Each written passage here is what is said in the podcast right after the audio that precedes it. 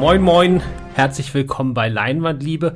Heute mit einer kleinen Spezialausgabe zum Fantasy Filmfest, einem Festival in Deutschland, das persö mir persönlich natürlich sowieso extrem am Herzen liegt und von dem wir in diesem Jahr auch wieder ganz stolz Medienpartner sind.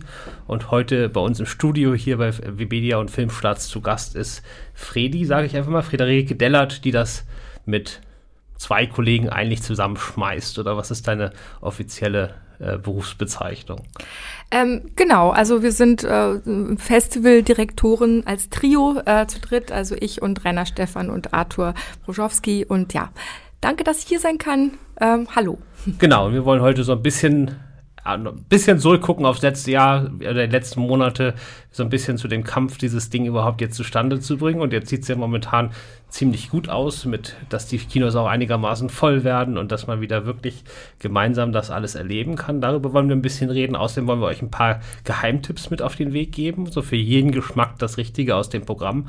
Auch wenn ihr, also ich habe es früher immer am ersten Tag, wo das Programm kam, habe ich es auswendig gelernt und ich habe mir für jede einzelne Stadt in Deutschland überlegt, das läuft ja in mehreren Städten gleichzeitig oder nacheinander, äh, für jede einzelne Stadt überlegt, was ich denn dort gucken würde, selbst wenn ich da gar nicht war.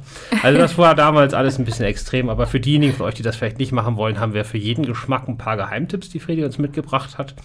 Und äh, aber vielleicht am Anfang noch einmal kurz, dass du aufzählst, wann, wo, wie geht's denn los? Genau, wir starten jetzt am, am Sonntag. Das ist eine Premiere. Das Festival hat noch nie am Sonntag angefangen, ähm, und zwar in Berlin und Stuttgart. Ähm, es geht dann auch bis zum kommenden Sonntag, also acht Tage. Ähm, und danach sind wir in ähm, Frankfurt und Nürnberg in der äh, übernächsten Woche. Und als in der dritten Woche geht's dann nochmal los in Hamburg, München und Köln. Genau. Und das sind jetzt dieses Jahr im Vergleich zum letzten Jahr, weil so ein bisschen abgespeckte Corona-Version. Wie groß geht's denn dieses Jahr wieder?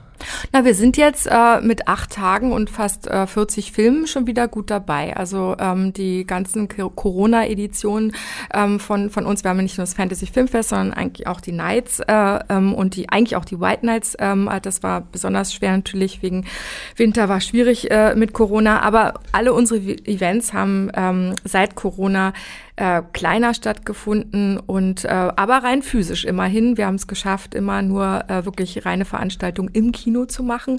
Aber jetzt freue ich mich einfach ähm, nach ja wirklich limitierteren äh, Versionen 2020 und auch jetzt äh, im äh, Juni 2021, ähm, wo wir auch ähm, ja neben weniger Filmen, auch zum Beispiel beim Hauptfestival letztes Jahr keine Wettbewerbe dabei hatten, dass, dass es jetzt wirklich schon wieder zu, sich gut anfühlt und äh, äh, sehr an der alten Form anknüpft.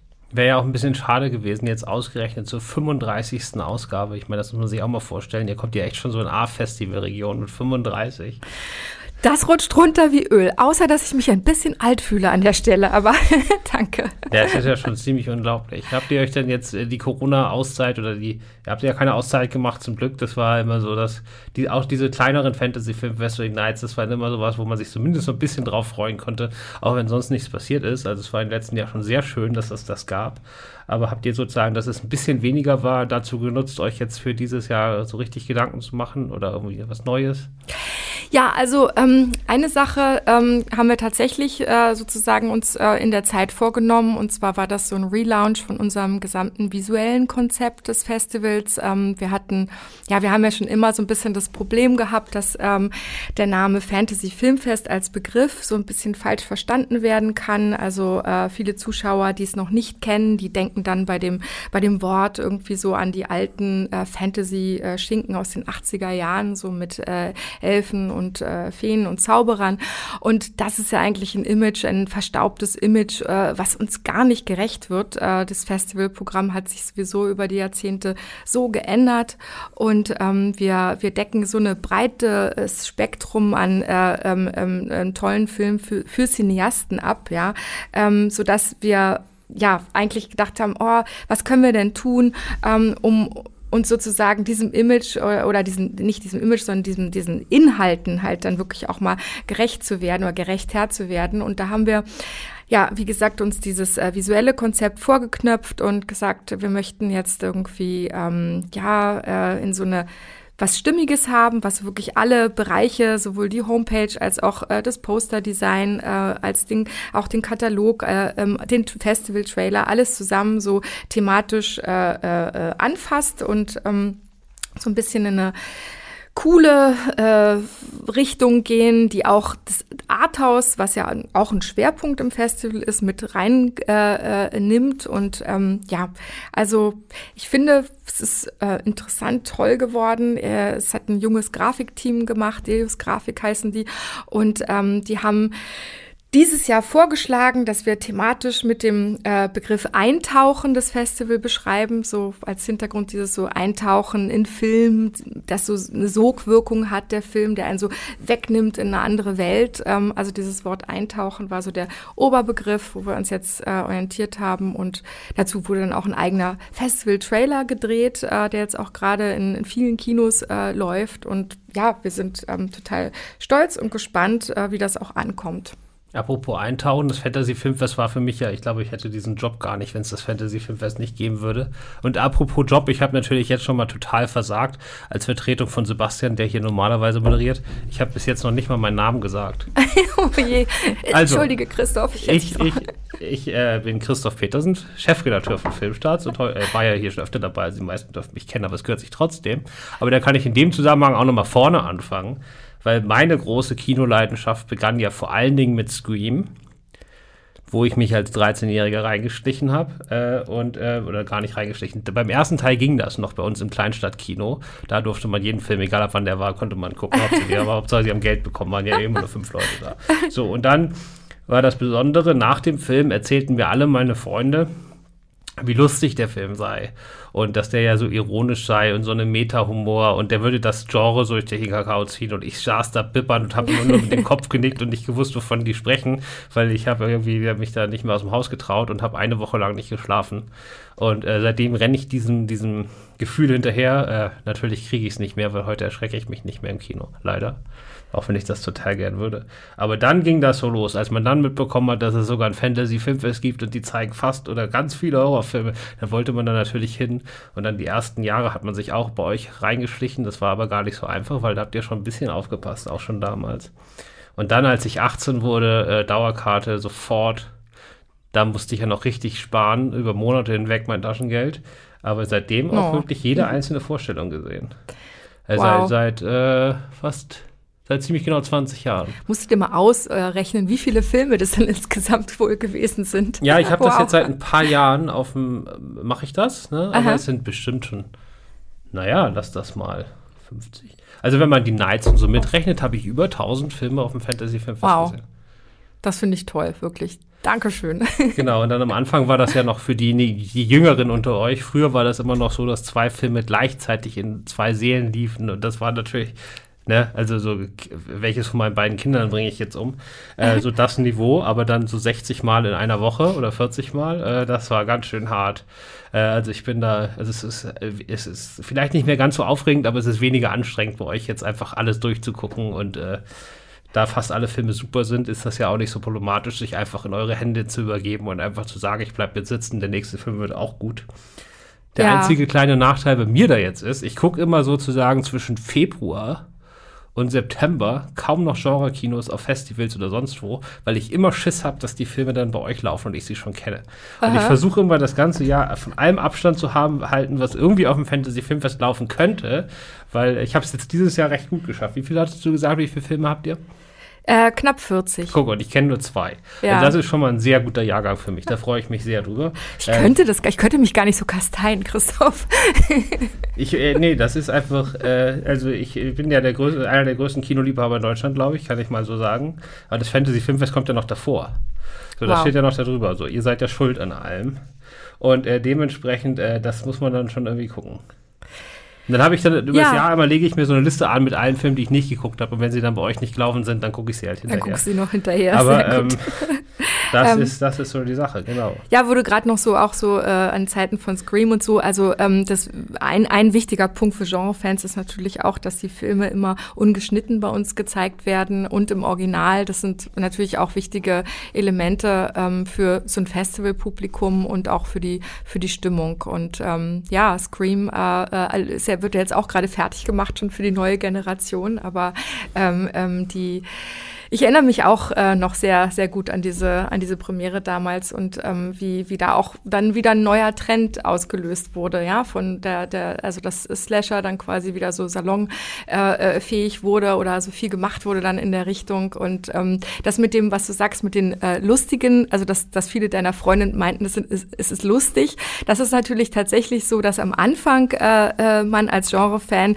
also wirklich sich noch gruselt und total aufgeregt ist ähm, und äh, äh, dann später durch so einen analytischen Blick auf die Sachen natürlich auch viel mehr Ironie entdecken kann oder was der Regisseur versucht hat und in welcher Form irgendwie zu, äh, äh, zu machen. Und das äh, kann man dann besser einordnen und hat dann einfach nicht nur Grusel, sondern viele andere Aspekte auch. Aber ich persönlich habe immer versucht, mir den Grusel, die Gruselmomente auch zu erhalten. Also ich grusel mich immer noch und da bin ich stolz drauf. Ja, würde ich sowas gerne. es funktioniert einfach nicht. Das funktioniert einfach nicht. Aber wie, das ist ja das Interessante. Also mir macht das unglaublich viel Spaß, weil gerade im Slasher-Genre, da war ja bei euch damals das Tolle. Klar, Scream lief dann auch ein paar Wochen oder Monate später im Kino an.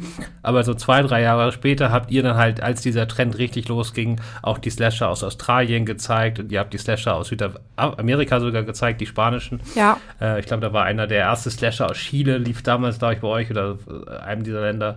Äh, und ja. diese Sachen gab es dann halt nur bei euch. Und wenn man sich dann wirklich für diesen Trend interessiert hat, dann musste man halt dahin. Und damals ja natürlich noch alles auf 35 Meter, da war das ja echt unmöglich, die Sachen zu sehen. Die kamen ja auch nicht auf DVD raus zum Teil. Ja. Kommen sie immer noch. Also es ist immer noch, der Markt ist immer noch äh, äh, so, dass es auch immer Filme gibt, die, die einfach durchs Raster, Raster fallen. Also das muss man, muss man schon sagen. Also gerade dieses Jahr haben wir äh, einen ungewöhnlich äh, hohen Anteil von Filmen im Programm, die im Moment noch gar keinen Verleih haben. Ja, aber das macht ja, also das ist für, für die Branche vielleicht doof, aber für, die, für den Wert eures Festivals ja hoch. Weil ich habe zusammen mit einer Freundin äh, versuchen wir gerade in jedem Jahrgang, also immer, wir gucken Fantasy Filmfest und dann das Jahr bis zum nächsten Fantasy Filmfest, versuchen wir den Jahrgang von vor 30 Jahren durchzugucken. Weil da waren wir ja noch nicht dabei, wir haben ja später angefangen. So, also versuchen wir jetzt gerade so den Jahrgang von äh, 91 Aha, interessant. Also und alter, alter Schwede habt ihr damals merkwürdige Filme gezeigt. Das ist so unfassbar, da, wie schwer das ist, da ranzukommen. Irgend so eine tschechischen, was weiß ich was für Produktion, wo ich nicht weiß, wo ich die herkriegen soll. Da suche ich monatelang nach einzelnen Filmen.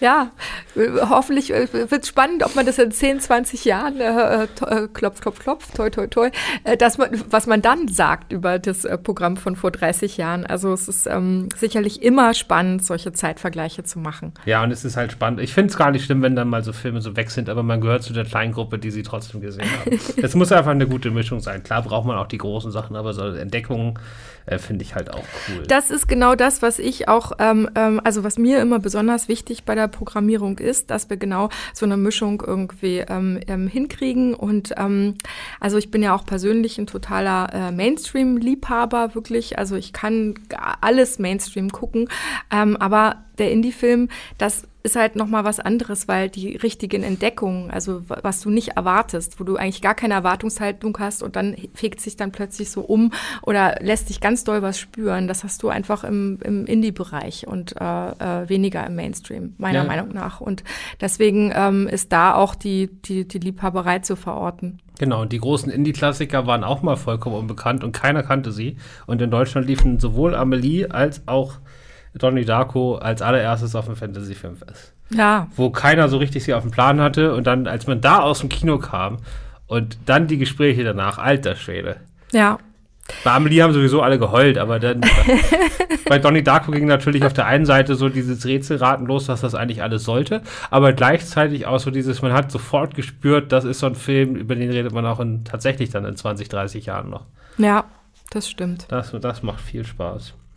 Aber apropos viel Spaß, vielleicht dieses Jahr nicht so viel Spaß oder gerade besonders aufregend, in Corona-Zeiten so ein Programm zusammenstellen? ja, nee, war auf jeden Fall, war, war herausfordernd. Also ähm, ganz klar, Corona hat so viel Verschiebung äh, äh, mit sich gebracht, gebracht. Allein dieser ganze Blockbuster-Stau, der im Moment gerade äh, im Kino los ist. Und ähm, also das heißt, wir hatten die, die Verleiher, mit denen wir ja sehr intensiv zusammenarbeiten, die haben ähm, große Terminierungsprobleme, also dass sie einfach gar nicht so richtig wussten, äh, wann sie was wie herausbringen können. Dann teilweise wurden so Kurzschlussentscheidungen auch äh, getroffen oder mussten getroffen werden. Also das heißt, äh, ähm, die ähm, Zusammenarbeit äh, hat sich für mich, äh, ähm, die ich ja das Programm, äh, das ist mein, einer meiner Schwerpunkte ähm, ähm, mache, äh, war die Zusammenarbeit mit den verschiedenen Firmen äh, ganz anders als üblicherweise. Und äh, man musste sehr flexibel sein. Und ich habe jetzt auch ähm, dieses Jahr einen ungewöhnlich starken ähm, Anteil von internationalen Partnern dabei, also ähm, konnte jetzt gar nicht ähm, äh, nur mit so mit deutschen Firmen kooperieren, sondern wir haben jetzt auch wirklich wahnsinnig viel von Weltvertrieben äh, äh, eingekauft. Und ähm, ja, also das war äh, auf jeden Fall eine, eine ganz andere Situation. Und ist wie, wie sehr schwankte so euer Ziel, wie viele Filme ihr zeigen wollt? Über das Jahr immer mehr oder haben sich, hat sich jetzt die 40 Filme, war das eine Entscheidung mit, das macht Sinn für uns, was das Risiko angeht? Oder sind das die 40 Filme, die halt dabei rumgekommen sind? Nee, also das war von Anfang an gleich, also so hatten wir es angelegt. Wir wollten auf diese acht Tage gehen und äh, hatten ähm, gesagt, das wäre, das wäre eine schöne, schöne Anzahl. Natürlich äh, weiß man im Moment nicht so genau, also was, äh, was los ist. Also wir sind da ganz ins Blaue äh, gegangen mit der Frage, ähm, wie viele Filme wird man dann im Endeffekt zusammenstellen können, wie, wie wie entwickelt sich der Indie-Bereich mit diesen ähm, Pandemie-Problemen, die ja teilweise waren. Bin jetzt aber eigentlich wirklich äh, sehr zufrieden und auch zuversichtlich ähm, für die für die kommenden Jahre, dass da jetzt nicht irgendwie eine große Auswirkung. Man hat ja befürchtet, dass dann irgendwie Filme nicht da sind oder so, weil so ein Drehstopp war. Also ich glaube das glaube das nicht. Also ich glaube auch, dass tatsächlich äh, viele Filmemacher die Zeit genutzt haben, vielleicht auch äh, um sich selber mit der Pandemie zu beschäftigen oder so spannende neue Ansätze auch mit so einem bestimmten Reglementierungen, was Drehs und so betrifft, ähm, ähm, ähm, äh, machen. Und also ich bin da auf jeden Fall ganz, ganz äh, zuversichtlich. Ähm, und wie gesagt, wir haben jetzt diese, äh, dieses Programm mit den acht Tagen, 40 Filmen und also was ich an der Stelle gleich schon mal sagen kann, ist, ähm, wir haben sehr gezittert, ähm, dass das Programm jetzt im Spätherbst, was ja auch ein ungewöhnlicher Termin ist, normalerweise sind wir im September und wegen Bond und June und diesen ganzen großen Starts mussten wir jetzt so weit nach hinten gehen, ja, und wir hatten Angst, dass irgendwie doch nochmal diese vierte Welle uns dann das Genick bricht oder so. Man wusste ja jetzt nichts von, von noch Wochen, Monaten, ja. Jetzt sieht's sehr gut aus, dass alles offen bleibt, dass wir, dass wir über die Bühne. Trotzdem haben wir dann entschieden, dass wir unser übliches äh, Event, die White Nights im Januar nochmal aussetzen werden, ähm, ähm, einfach, weil es jetzt auch zu dicht dran wäre, ja, ähm, und äh, wir auch mal eine Pause brauchen nach dieser ganzen Zitterpartie der letzten anderthalb Jahre. Und wir werden dann äh, im, so ist es jetzt geplant, im April äh, wieder mit einem viertägigen Nights-Programm ähm, ähm, zurückkommen. Und eigentlich ähm, wollten wir es jetzt, also ähm, ich rede jetzt ein bisschen ins Blaue, aber das sind jetzt gerade die Pläne ähm, äh, für 2022, dass wir und für die Zukunft, dass man vielleicht das so einpendeln könnte, dass man immer im Januar ein Zweitages-Event hat, im April, Pi mal Daumen, April, äh, April März ein Viertages-Event und dann ähm, im, im September hoffentlich dann wieder ähm, so ein Achttages-Event. Das mal so als grobe Überlegung. Genau, also so ein bisschen offen ist es ja noch bei den Indie-Filmen weil ich merke das jetzt auf den großen Festivals, also gerade Cannes hat ja noch extra Sektionen eingeführt, die sie komplett neu erfunden haben, einfach weil so viel Stoff da war, der jetzt irgendwie da mal raus musste. Ich bin ja. mal gespannt, ob der sozusagen, wenn die Lücke kommt, dann ja doch eher nächstes Jahr, weil wie, hast du ein Gefühl dafür von den 40 Filmen? Sind das alles Überbleibsel von vor der Pandemie oder wie viel davon wurden tatsächlich unter Pandemiebedingungen gedreht? Weißt du auch nicht, ne? Also so genau weiß ich es nicht, aber ähm, eigentlich hör, hören wir ja doch ähm, äh, relativ frühzeitig schon von, von, von Filmen, ja, und, und sind da schon mit den ähm, auch äh, so ganz gut vernetzt, dass wir schon auch wissen, wie sich, wie sich so die Produktionen entwickeln. Und äh, ich würde schon sagen, dass äh, sehr viele Filme ähm, wirklich jetzt ganz neu sind und auch wirklich wirklich äh, während der Pandemie äh, äh, gemacht wurden und ähm, ohne jetzt äh, Einschränkungen. Andere Projekte äh, hatten dann vielleicht ein bisschen Probleme mit Postproduktion und blieben tatsächlich ein bisschen hängen, aber ein kleiner Anteil. Ja, ich habe jetzt, ich war jetzt letzte Woche auf dem Filmfest Hamburg und da habe ich schon große deutsche Filme gesehen, die äh, erst nach mhm. Lockdown gedreht wurden oder während des Lockdowns. Also es geht, ne? Ja, es geht. Es geht. Also ich, ich bin da, wie gesagt, positiv und hoffe nicht, dass wir da irgendwie in Engpässe geraten. Und man das können wir uns seit dem langen Stillstand auch gar nicht mehr leisten. Wir brauchen doch jetzt irgendwie viel Filmfutter. ja, ich, äh, also ich, äh, ja. Da ich, war in den letzten, ich war in den letzten vier Wochen, äh, ich glaube, 100 Mal im Kino. Aber ja, äh, so muss das sein. Ich war auch viel schon. nee, auf jeden Fall. Also äh, großes Nachholbedürfnis. Auf jeden Fall. Ich, und wie gesagt, also rein historisch gesehen, wenn die Schei äh, Zeiten scheiße sind, wird das Kino eher besser.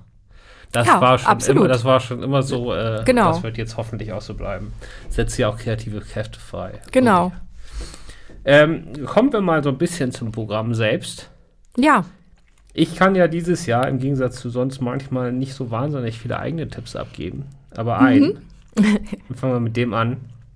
Den habe ich gesehen und der hat mich natürlich weggehauen. War jetzt auch nicht meine Entdeckung, weil das jeder sagt. Äh, das war Pick. Ja. Äh, Nicolas Cage als, äh, wie heißt das?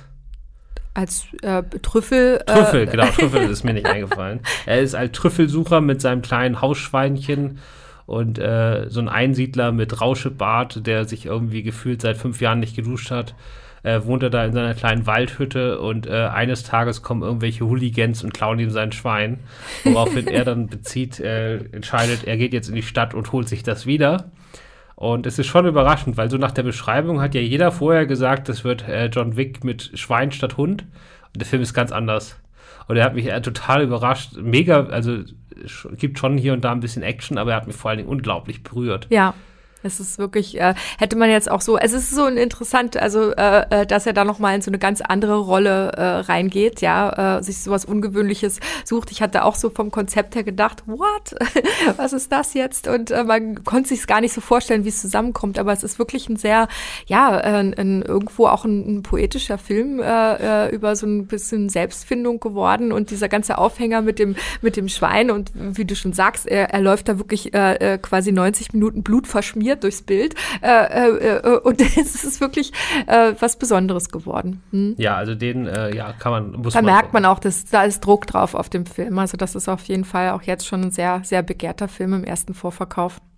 Ja, also beeilt euch mit den Karten kaufen. Ähm, das ist ja auch so ein bisschen bei Cage das Tolle jetzt, dass er sich, also das ist auch ein relativ, ich glaube sogar sein Erstlingsfilm von dem Regisseur oder der erste Spielfilm, äh, dass Cage sich für diese Sachen, wenn er sie interessant findet, auch hergibt. Ja. Ne? Also er ist auch jemand, der jetzt jeden Film dreht und vielleicht braucht er das Geld, vielleicht braucht er es nicht, keine Ahnung, vielleicht muss er auch einfach nur viel drehen, weil er das psychisch braucht, weiß man nicht. Aber anders als jetzt Bruce Willis und die ganzen, äh, ich hole mir für drei Tage eine Million ab und mach nix, äh, Leute Nee, in der Rolle, es geht da, da geht er auch richtig rein. Der geht rein. in allen also, seinen Rollen richtig äh, auf, aber ja. er, er, traut sich halt auch was. Da kommt halt auch sowas wie Mandy dabei raus und er arbeitet ja. mit jungen Leuten zusammen, die richtig noch Bock haben und nicht nur mit Bruce Willis dreht ja nur mit Regisseuren, die genauso Geschäftemacher sind wie er selbst. Und Nicolas Cage dreht halt mit jungen Leuten, die noch richtig Bock auf Kino haben. Ja. Das merkst du hier auch. Also, das ist, äh, er hat ja. ja so ein bisschen diesen Trash-Dings weg, aber das ist es überhaupt nicht. Das könnte auch, Pick hätte auch auf Festi großen Festivals laufen können, ohne Probleme. Ja. So atmosphärisch, so toll. Auf jeden Fall. Und er hat auch einen tollen äh, äh, äh Partner sozusagen an der Seite, Alex Wolf aus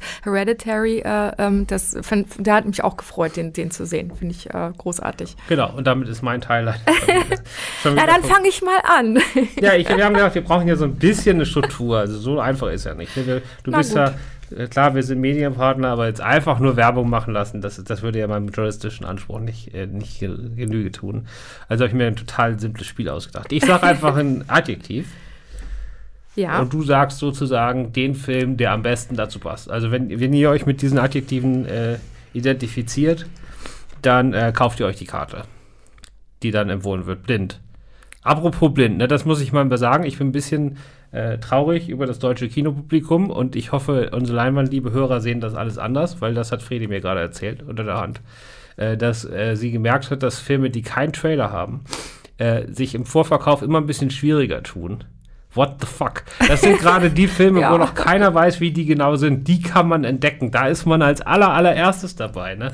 Das war früher sozusagen, desto weniger, das ist wie wenn ich in Cannes bin, wo kein, das gibst du keinem Film. Ja, ja. Und das ist doch das Aufregendste überhaupt. Also, guckt euch die Trailer an, lest euch die Inhaltsangabe durch. Und äh, kauft euch, was ihr mögt. Und dann kauft ihr bitte einfach noch drei Tickets dazu genau. von Filmen, wo ihr keine Ahnung habt, was das ist. Also wenn ihr irgendwo einfach eine Lücke habt, guckt gar nicht, was das ist, sondern kauft einfach die Karte, um die Lücke voll zu machen. Und dann setzt ihr euch einfach in den Kinosaal wie in der Sneak und ihr wisst gar nicht, was los ist. Fantasy-Film, was kann man vertrauen? So, und jetzt Adjektive. Fangen wir mal an mit, weil ich ja von Stream komme, gruselig. The Sadness. Ähm, Innocence. Achso, nee, du Ach so, nur ein bisschen, okay. nur ein, also schon so. den, der am allerbesten passt. Okay, Und ich sag dir jetzt schon mal, brutal kommt später auch noch, also vielleicht Okay. solltest du The Sadness da aufheben. aber ähm, wie du magst. Und äh, aber du musst natürlich schon ein bisschen mehr dazu sagen. Dann so ein bisschen so ganz grob, worum es geht und warum da, warum Okay. Also, ähm, äh, ja, das, das hat mich ein bisschen durcheinander gebracht, wegen, wie gesagt, dass ich mir schon was wegnehme. Aber äh, The Sadness ähm, ähm, ist auf jeden Fall, also es ist ein äh, Virusfilm, also es geht um, also quasi ein Zombo, Zombie, beziehungsweise eher so ein Rage-Virus-Thematik. und kommt aus Taiwan, äh, also ein ungewöhnliches, äh, ähm, ähm, ja, obwohl in letzter Zeit gibt es so viele asiatische Zombie-Filme, die auch wirklich äh, äh, wuchtig waren. Also das ist ein, wieder ein sehr gutes Beispiel dafür. Ähm, der Film hat äh, äh, das Interessante ist daran, dass ähm, dieser Rage-Virus die, die, die ähm, Menschen nicht nur brutal macht, sondern er enthemmt sie auch sexuell. Also das ist schon natürlich, also das kann, das ist natürlich sehr provokant, äh, äh, ganz klar.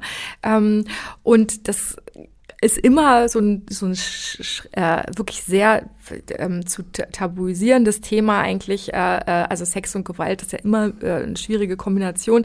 Also da muss man natürlich äh, äh, aufpassen, wie delikat das aufbereitet ist. Und es ist nichts für schwache Nerven, ganz klar.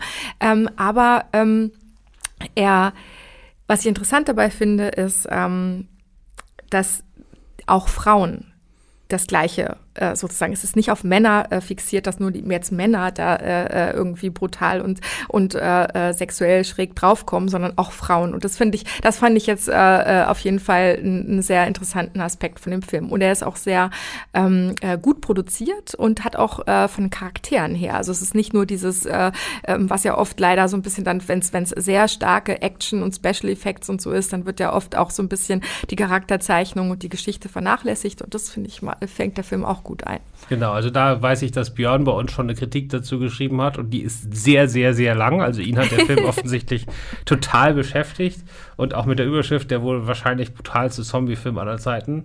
Ja. Also das scheint schon ein Brett zu sein. Ne? Also wenn ihr in dem Bereich auch mal irgendwie eure Grenzen austesten wollt, ich glaube, da ist das Sadness die richtige Mutprobe und vor allen Dingen ist es nicht nur eine Mutprobe um, um ihrer selbst willen, sondern es steckt auch noch was dahinter. Das ist natürlich auch ganz, ganz toll.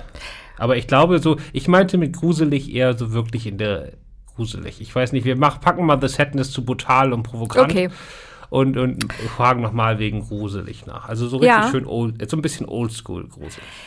Ähm, muss sagen, wir haben dieses Jahr äh, äh, eher so, äh, ähm, was so, also haben, haben einen relativ starken äh, Anteil an, an, an Comedy, also äh, was so diese klassischen äh, Creature-Geschichten und so, also wo so oft ja so Gruselfilme, Geister und sowas alles äh, sich ansiedeln oder, oder Creature wie Werwölfe oder Vampire. Also es ist eher ein bisschen in die lustige Richtung. Ich würde jetzt noch mal als gruselig in, in einer sehr atmosphärischen Weise The Innocence, unser Centerpiece, anführen wollen.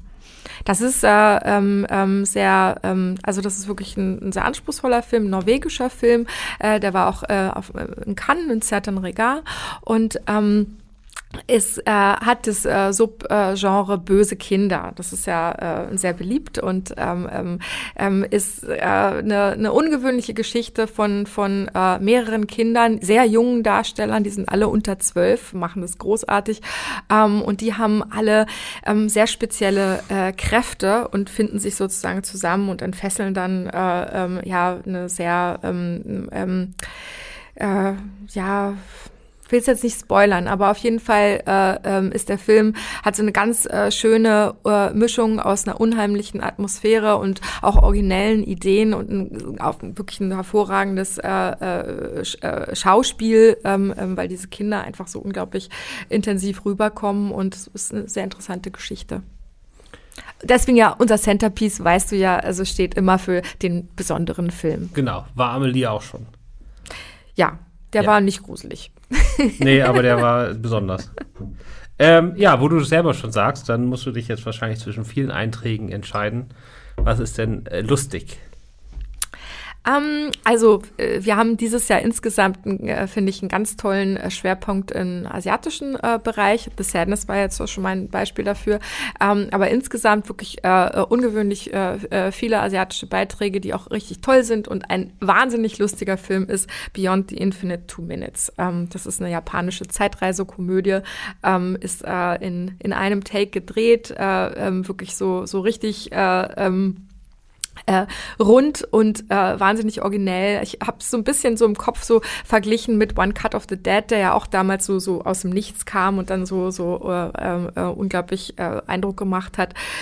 Und Beyond the Infinite Minutes geht quasi um, um, um einen Typen, der äh, äh, plötzlich sich selber äh, ähm, äh, sieht äh, auf dem anderen, auf dem Fernseher und der sein Selbst sagt zu ihm, hey, äh, äh, ich bin du in, in, in zwei Minuten. Und äh, dann beginnt von dieser Sache ein, ein unglaublich wahnwitziger Plot, also der einen nur staunen lässt. Ja, da hat Björn auch schon die Kritik geschrieben mit viereinhalb Sternen, also Meisterwerkskurs. Und äh, One Cut of the Dead ist eins meiner Highlights der letzten Jahre. Also das ist, äh, da bin ich äh, mega gespannt. Ich habe auch nur Hype gehört bis jetzt.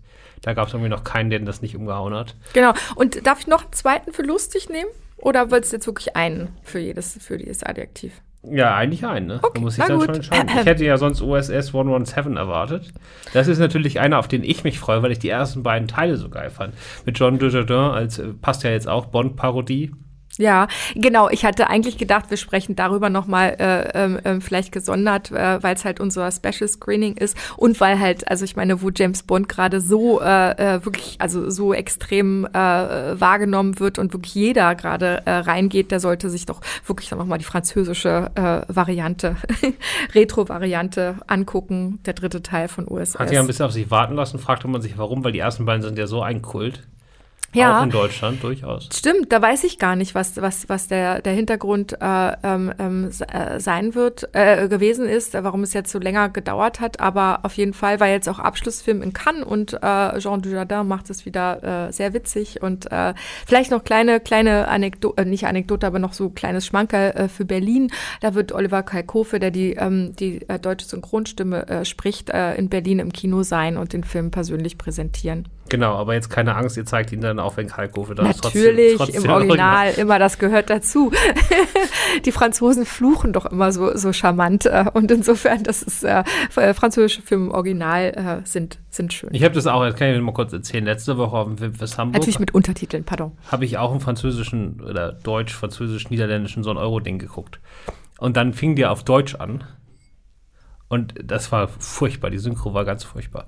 Und dann bin mhm. ich aufgestanden und habe erstmal mich beschwert. Erstmal habe ich gedacht, das trauen die sich doch jetzt nicht wirklich. Dann habe ich im Programmheft nachgeguckt und äh, da stand auch drin, Original mit Untertitel. Dann bin ich losgegangen, versucht mir mein Geld wiederzuholen, weil ich gucke keine synchronisierten Fassungen. Und dann äh, habe ich aber gesehen, wie die Regisseurin, die auch vor dem Saal noch stand, ausgeflippt ist und die da alle zur Schnecke gemacht hat. Und dann kam meine Hoffnung wieder, äh, dass die noch das abbrechen und nochmal von vorne anfangen. Haben sie dann nach 20 Minuten auch gemacht. Und dann lief der im Original mit Untertiteln. Und das Hamburger Publikum, bisschen älter, so im Schnitt, die waren stinksauer, weil die wollten den alle auf Deutsch weitergucken. Uh. den, ich war der Einzige, der da wieder rein konnte und ich konnte mir den Film tatsächlich angucken und alle anderen hätten den liebend gern auf Deutsch angeguckt. Aber das Christoph, weißt du was, wir sind uns so ähnlich. Ich glaube, also ich bin genau wie du auch jemand, der dann immer, wenn irgendwas ihm nicht, äh, äh, nicht so ist, wie es sein sollte, als Erste rausrennt und total sich beschwert. Ich weiß noch, wie ich einmal, lustigerweise weiß ich auch noch welcher Film, das war nämlich Rabies, der erste Film von, von Nabot Papuchado. Ähm, und der lief in Cannes auf dem Markt äh, und hatte das falsche Bildformat. Es war grottig. Und mir war sofort klar, nach der ersten Einstellung, das ist ein Film, der sich lohnt zu gucken, den ich unbedingt sehen will. Ich, du weißt, wie es in Cannes auf dem Markt ist. Also da, was für schlechte Kinos das sind und Vorführer, äh, französische Filmvorführer, also die sind natürlich wirklich schwer zu bezirzen, dass sie irgendwas jetzt da irgendwie verändern und so äh, in diesem ganzen äh, Apparat äh, äh, von, von dem Markt. Naja, und jedenfalls, ich bin dahin und habe gesagt, ich will jetzt, dass ein Vorführer kommt. Wir müssen sofort einen Vorführer herkriegen, der muss das ändern und so. Ich habe eine halbe Stunde gekämpft, dann wurde der Film nochmal angehalten und dann ging es dann im richtigen Bildformat los, ja. Also ich kann dich nur der, verstehen. Der, Kann-Markt ist eh schwierig, weil die Ja. Kauf, der kann, also Kann hat zwei Seiten. Absolut. Kann, das Festival, das sind diejenigen, die die Kinokunst am allerhöchsten halten. Wenn da nur ein kleiner Fitzelchen falsch ist im Bild, gibt's hinterher eine Mail an alle 14.000 Gäste, wo eine große Entschuldigung drin steht. Genau. So, und aber im Markt ist genau das Gegenteil. Da sind ja sowieso, da sind ja auch viele Einkäufer, die gehen einfach nach zehn Minuten, wenn sie merken, sie wollen den Film nicht kaufen. So, da sitzt man dann eh alleine. Und dann hatte ich das mal, dass äh, so, eine, so eine interne Preisverleihung mit Film quasi war. Und dann haben die überzogen bei der Preisverleihung. Und da war irgendwann der Slot vorbei. Und dann haben die wirklich mitten im Film einfach ausgemacht, weil die haben das Kino nur für zwei Stunden gebucht, dann ist nach zwei Stunden Ausschuss. Krass. Der Film ist heute nicht fertig gekommen.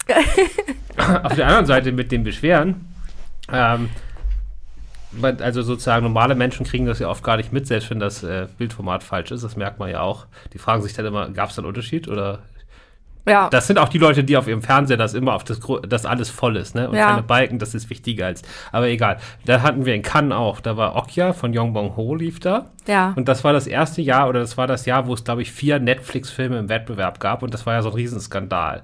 Und Mhm. dann war immer, wenn Netflix am Anfang eingeblendet wurde auf der Leinwand, haben, hat irgendwie die Hälfte des Kinos gebucht. Gebu- ja, ich erinnere mich. Mhm. So, und dann ist das da auch passiert. So, aber immer so 20 Sekunden, dann war auch wieder gut. So, und bei dem Film, der wurde dann im falschen Bildformat gezeigt, im, im Lumiere, von 2500 Leuten, ne?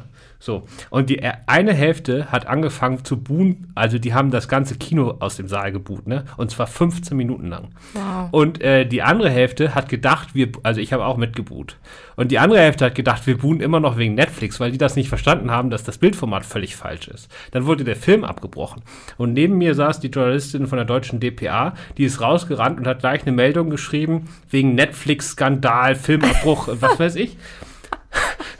Das in den zwei Ein Stunden, Missverständnis. In, dann fing der Film wieder von vorne an, im richtigen Format. Und in den nächsten zwei Stunden verbreitete sich aber diese DPA-Meldung in allen Zeitungen, überall auf Spiegel Online und so. Die ganzen Journalisten, die, äh, die Filmjournalisten haben natürlich den Film geguckt. Die kamen dann alle aus dem Saal, haben festgestellt, was ihre Redaktionen zu Hause für einen Bockmist verzapft haben und mussten das dann alle erstmal wieder Oh einfangen, no. was das für ein Quatsch war. Fake Ja, News. Ja, vor allen Dingen von Filmjournalisten, die nicht mehr merken, wenn das Bildformat falsch ist. Naja, Ja. furchtbar. Ja. Aber wie gesagt, wir, immer, äh, wir kämpfen dafür, dass die Filme anständig im Kino laufen. Ja, also bei euch habe ich auch selten. Also klar, damals bei 35 mm ist mal ein Film gerissen. Ich glaube, einmal, habt Süd- einmal habt ihr einen Südkoreaner angeliefert bekommen, wo die angekündigten Untertitel einfach nicht auf dem Bild drauf waren und dann lief der halt in der Sprache, die man nicht verstanden hat, aber das ist auch schon 20 Jahre. Ja, also so eine Art von Pannen passieren eigentlich nicht, nicht mehr. Also wenn, dann lassen sie sich immer Gott sei Dank schnell beheben. Und da, da hat sich die Technik echt verbessert. Oh Gott sei Dank, ja. Ja, ihr habt ja auch mittlerweile, also eure Wahl fällt ja auf ziemlich coole Kinos. Ja, das war immer unser Anliegen eigentlich, dass wir da irgendwie äh, gute technisch equipped. Aber dieser um, diese Umstellung halt in, in den digitalen Bereich, die war halt beschwerlich. Die war, da haben alle irgendwie erstmal lernen müssen und gelitten. Und mittlerweile, wie gesagt, kommt es dann nicht mehr so zu Pannen eigentlich. Ja, Mhm. die ersten, das war das, war damals auf Fantasy Filmfest, die ersten zwei Jahre, wo ihr DCP gezeigt habt, Ende der 90er, haben wir auch alle einen weiten Bogen drumherum gemacht. Ne? Aber mittlerweile Ja. ist die Qualität ja so fantastisch. Ähm, nicht nur bei euch, allgemein. Ja. Äh, so. Das nächste Adjektiv. Äh, Date-tauglich. Was für ein, ach, Date-tauglich. Ja. Ähm, Date-tauglich. Äh, haben wir natürlich auf jeden Fall unseren Eröffnungsfilm Gunpowder Milkshake. Äh, das ist wirklich eine äh, äh, schöne, äh, toll produzierte Action-Comedy mit vielen Stars, mit Lena Headey und äh, Karen Gillen, Michelle Yeoh. Ähm, ähm, na, wen habe ich noch vergessen? Äh, Paul Giamatti, äh, also wirklich eine, eine super äh, tolle Besetzung und äh, spielt äh, tatsächlich, also es ist eine inter internationale ähm, ähm, also sprachlich äh, ist es Englisch, äh, es ist eine deutsche Koproduktion, aber wie gesagt mit internationalen Stars, aber äh, hat, spielt in ganz vielen Berlin-Schauplätzen und das finde ich auch nochmal sehr charmant. Der Film ist äh, super lustig, ähm, ich habe eben schon angesprochen von Navot Papuchado, wo wir schon ähm, zwei Filme von ihm gezeigt haben, das ist jetzt der dritte äh, Film und äh, da macht man als Date gar nichts falsch. Sehr schön. Das nächste, der überraschendste Film. So, der dann so ganz anders ist, als man denkt, abgesehen von Pick vielleicht. ja, da haben wir auch einen, einen richtig schönen, äh, richtig schönes Beispiel, ein Paradebeispiel, die ist ja dabei, der heißt Lamp, also Lamm, ähm, und äh, war auch in, äh, in, in Cannes in Certain Regard und ähm, ähm, ist ein sehr besonderer äh, isländischer Film mit no Naomi Rappes in der Hauptrolle. Ähm, der Film ähm, fängt ähm, sehr äh, ähm, ähm, ruhig an. Man weiß eigentlich gar nicht, äh, äh, in welche Richtung er gehen möchte. Und dann ich werde es nicht spoilern, es, äh, leider haben es aber auch schon Journalisten getan, aber das Schönste ist, wenn man wirklich eigentlich nichts weiß über den Film und dann plötzlich sich komplett in, in so einer Geschichte wiederfindet, die man ja nicht erwartet hätte. Und ähm, er ist von, ähm, es ist ein Regiedebüt, wir haben ihn auch im, äh, im, im, in unserem Fresh Blood Wettbewerb drin und er ist von ähm, einem ähm, Autor geschrieben, Sion, ähm, der äh, wirklich schon äh, ganz ähm, viele ungewöhnliche ähm, ähm, Sachen ge, ähm, gemacht habt als Autor, also zum Beispiel auch Songtexte für Björk geschrieben hat, aber er macht auch mit äh, Robert Eggers äh, den, den neuen, das neue Projekt The Northman, was nächstes Jahr kommen wird. Robert Eggers ist ja den Festivalzuschauern Begriff. Wir hatten ja The Witch, äh, sein Regiedebüt. Also das heißt, dieser Autor hat eine Art, wirklich sehr ungewöhnliche Stoffe auch ähm, ähm, zu schreiben und Lamp ist wirklich ein, ein, Film, wo du denkst, was hat man denn jetzt gesehen? Also genau so ein Film, wo man äh, äh, wirklich, ähm, ja, ähm, den man nie vergisst. so richtig, muss ich sagen, den wird man nicht vergessen. Ja, das ist doch super. Das ja. ist super. Ähm, der abgefahrenste Film. Oder durchgeknallteste. Der durchgeknallteste Film ah, es ist durchgeknallt, ist eigentlich so ein Adjektiv, das kann so in verschiedene Richtungen interpretiert werden, ja. Ähm, ähm, ich nehme jetzt mal. So in der Hinsicht wie dieser Film vor ein paar Jahren, wo der Serienmörder sich immer im Bratenfett eingerieben hat. Okay. Oh je. Ähm, Lassen Sie sich, wir sind jetzt in der Jetztzeit und dann nehme ich jetzt den ersten kasachischen Film beim Fantasy Filmfest, Sweetie You Won't Believe It. Da macht der Serienkiller auch ganz komische Sachen. und äh, der Film hat mich völlig umgehauen, äh, muss ich sagen. Ich habe es ich hab's nicht erwartet. Äh, äh, das ist, wie gesagt, ein kasachischer Film, also äh, der äh, ähm, ist eine, eine Komödie, ist ordentlich splatterig und äh, es gibt äh, wirklich ähm, äh, so viele Szenen dabei, äh, die richtig originell sind. Also man merkt, dass der Regisseur auf jeden Fall diese ganzen, also ganz viele ähm, Genrevorbilder studiert hat, so aus dem amerikanischen Bereich. Und das äh, macht er jetzt aber so mit seinem eigenen, mit seinem eigenen Charme, äh, diesem eigenen, äh, ja, äh, interessanten Background, auch mit so zum Beispiel russischen Rap und diese ganzen Locations Locations auch in Kasachstan. Äh, äh, also so, es hat so viel äh, Exotenbonus in diesem Film und trotzdem hat es halt trotz äh, äh, hat's halt diese wirklichen äh, äh, gut studierten klassischen äh, wie macht man coolen äh, Genresblätter Comedy ja drin. Also der ist sehr abgefahren. Was ist das ist ein Geheimtipp von mir. Das ist schön. Mhm. Was denn der Film mit dem höchsten Bodycount? Für die Leute, die das mal ein bisschen härter mögen. Mhm. Naja, jetzt habe ich ja schon den äh, äh, The Sadness, der ist ja echt Ich glaube, da kommt auch nichts ran, ne? In Sachen Brutalität auch nicht. Alles, was in die Richtung das geht, das schon, härteste Brett ist das schon. Ja, ist das, ist das auch schon. Also es gibt noch einen, äh, äh, auch einen sehr, sehr harten Film, aber der ist hart in einer ganz anderen Richtung. Das ist der Coming Home in the Dark. Äh, ähm, aber der hat jetzt keinen hohen Bodycount. Der hat nur recht, recht extrem auch ähm, in, in der Richtung. Da muss man auch, also der ist nicht ohne, muss ich sagen. Aber ja, also da, sorry, da habe ich jetzt äh, äh, tatsächlich ist, äh, habe ich den schon verbraten, dieses Adjektiv. Genau, das macht ja nichts. Aber gibt es sonst noch, äh, bei Coming Home in the Dark, gibt es noch andere Filme, wo du sagst, äh, so eine kleine Vorwarnung wäre da nicht schlecht? Also, äh, ja, ich, da würde ich noch mal auf den Hunter Hunter eingehen wollen. Ähm, ein kanadischer Film, ähm, der, der geht so los mit einer Geschichte, ähm, dass äh, in der kanadischen Wildnis einsame Familie und wird da von einem Wolf äh, äh, bedroht und attackiert. Und dann denkt man als Genrefilm, kennt man schon, ah, Natur und Mensch, äh, also beziehungsweise Tier und Mensch, äh, diese Art von Horrorfilm kennt man. Aber ich sage dann dazu, der Wolf ist wirklich das geringste Problem in dem Film und äh, da kommt mehr und vor allem allen Dingen, äh, also ich glaube, es gibt selten ein Ende, das einen so überrascht hat, äh, im Sinne von echt was habe ich denn jetzt gerade erlebt? Ja, also äh, ist, äh, da bin ich auch sehr gespannt auf die Diskussion danach im Saal. Und apropos Ende, äh, ich meine, der Spekulatio steht schon im Supermarkt, aber trotzdem habt ihr als Abschlussfilm tatsächlich einen Weihnachtsfilm. Ähm, ja. Aber ist vielleicht auch, weil als Festival zeigt man es ja ein bisschen früher und dann zu Weihnachten kommt er vielleicht richtig, aber bei euch sieht man es zuerst. Gibt es mir auch noch keinen Trailer, ne?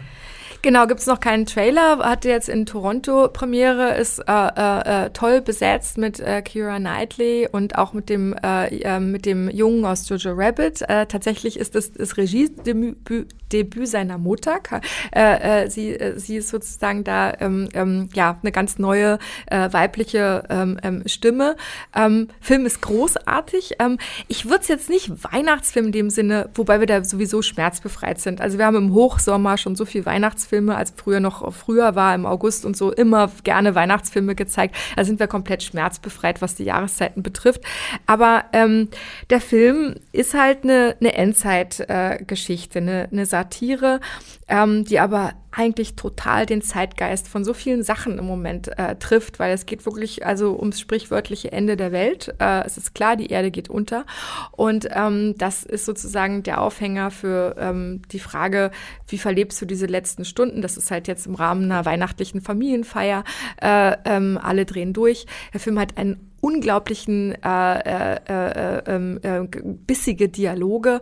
Und ähm, natürlich gerade mit dem ja jetzt mit der mit den ganzen ganzen Themen Pandemie Klimawandel und so was wir wo wir uns wirklich sehr stark mit beschäftigt haben in den letzten anderthalb Jahren ähm, greift dieser dieser Film so so so treffend und und wie gesagt so witzig und traurig und mit also sehr gefühlvoll in vielerlei Hinsicht auf. Also das ist wirklich für mich eine emotionale Granate und er heißt Silent Night. er heißt Silent Night, genau. Das ist unser Abschlussfilm, äh, der letzte Film äh, des äh, Festivals in jeder Stadt. Und ähm, der, ja, also da, da, der wird wirklich um, umhauen, glaube ich. Für welchen Film habt ihr denn am härtesten gekämpft, dass ihr ihn dann am Ende bekommt? Wo musstet ihr wirklich am Ball bleiben? Oder ging das dieses Jahr? Ähm, ich habe für viele Filme kämpfen, oder wir haben für viele Filme kämpfen äh, äh müssen ich sage das ich jetzt nur, weil ich, äh, wie gesagt, da so äh, ähm, immer mal die, die erstmal ja, die, diejenige bin, die, die die Diskussionen anregt sozusagen oder die Verhandlungen.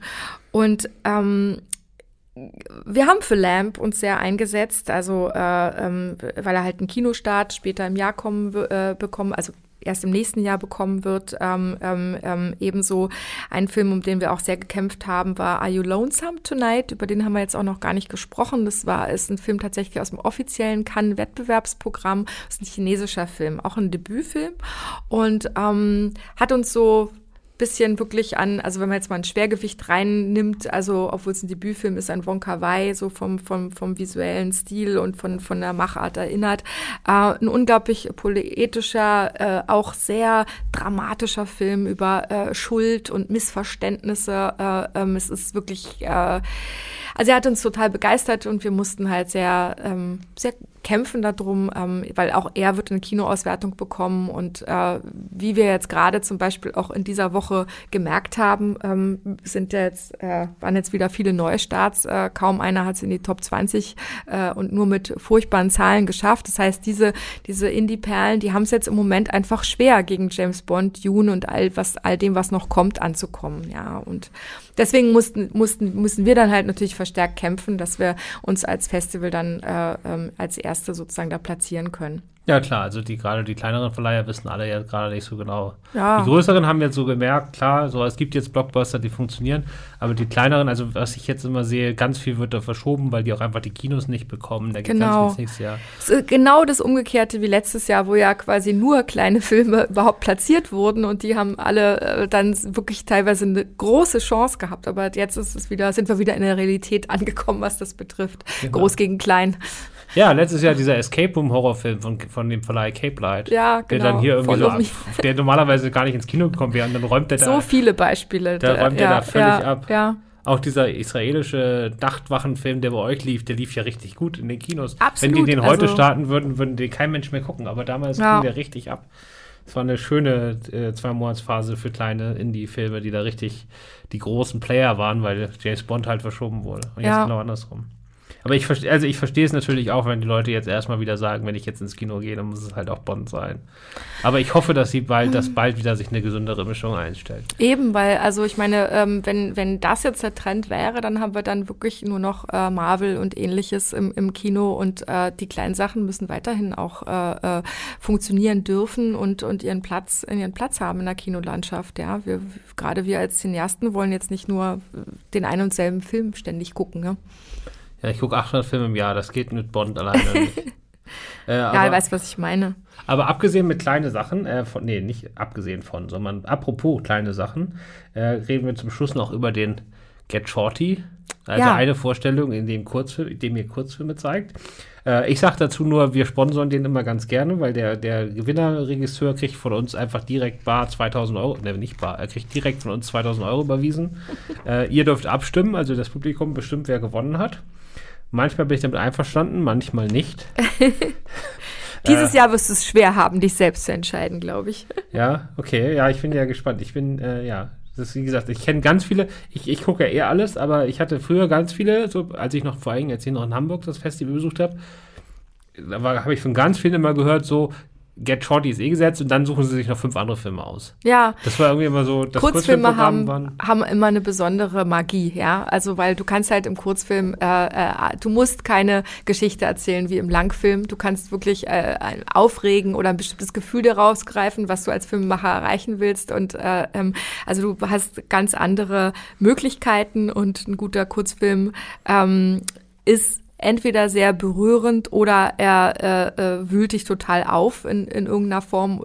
Vor allen Dingen mit, natürlich mit einer Überraschung, auch oft, mit einem Endtwist. Also das Ende vom Kurzfilm ist immer total äh, wichtig oder oft. Also dieses Jahr ist wirklich, ich könnte es jetzt selber gar nicht sagen. Von den, wir haben zehn Filme ausgewählt. Ähm, aus, also Arthur äh, kuratiert das äh, äh, Programm bei uns und und ähm, also der tut sich da wirklich, also was die Quantität betrifft, eine Menge an. Also es sind wirklich unglaublich viele hundert Filme, die er da durchguckt, bis dann diese zehn gefunden sind. Und ähm, ich, ich könnte jetzt gar nicht sagen, wer dieses Jahr da am meisten punkten wird, aber es ist ein schönes, starkes Programm geworden. Also wie ich schon sagte, auch der Fresh Blood. Also da, was die Wettbewerbe betrifft, sind wir total happy dieses Jahr mit Get Ja, ich bin, ich bin Mhm. auch gespannt. Also ich freue mich dann, wenn irgendwie, muss ja nicht unbedingt meinem Favorit gewinnen, aber vielleicht, vielleicht könnt ihr so abstimmen, dass nicht unbedingt der eine Film gewinnt, den ich nicht mochte. Das muss den Zuschauern sagen. ja, ich weiß, aber da muss man da durch. Und apropos übrigens für die Leute, die jetzt hier zuhören, also ich bin in Berlin äh, in jeder Vorstellung und ich trage immer so eine blaue Tasche, wo Filmstarts draufsteht. Ihr könnt auch gerne Hallo sagen. Äh, Mache ich gerne und mir erzählen, welche Filme gut waren und welche nicht. Ähm, fantastisch. Hast du noch was Letztes, was du sagen möchtest? Ähm, ich freue mich jetzt einfach, dass es losgeht und äh, freue mich wirklich äh, auch auf die erneute Zuschauerbegegnung, äh, also im Kino. Ähm, das ist auch, was du jetzt sagst mit Hallo sagen. Ich meine, das kennen aber auch viele ähm, Zuschauer und Zuschauerinnen, ähm, dass, dass wir als Gesprächspartner immer zur Verfügung stellen und wirklich äh, ähm, jetzt äh, vor Ort sind, äh, wo man persönlich mit uns über Filme oder insgesamt über ins Festival sprechen kann. Und auf diese Begegnungen, die freue ich mich ganz besonders. Das ist und dann, äh, was ich nur mir wünschen würde, das ist, das finde ich auch so so wichtig nach dieser langen Zeit des äh, ähm, Stillstands und äh, ähm, der Ermangelung an Begegnungen und Zusammensein würde ich mir wünschen, dass Zuschauer ähm, ähm, klatschen im Kino, wenn es ihnen was gefällt und so, dass wirklich man auch, auch zeigt, ah, das war jetzt meins. Also klatschen, da muss man nicht schüchtern sein, es gehört einfach zum Festival dazu. Ja, habe ich jetzt wieder beim Filmfest Hamburg gemerkt, die Leute in Norddeutschland sind echt zurückhaltend.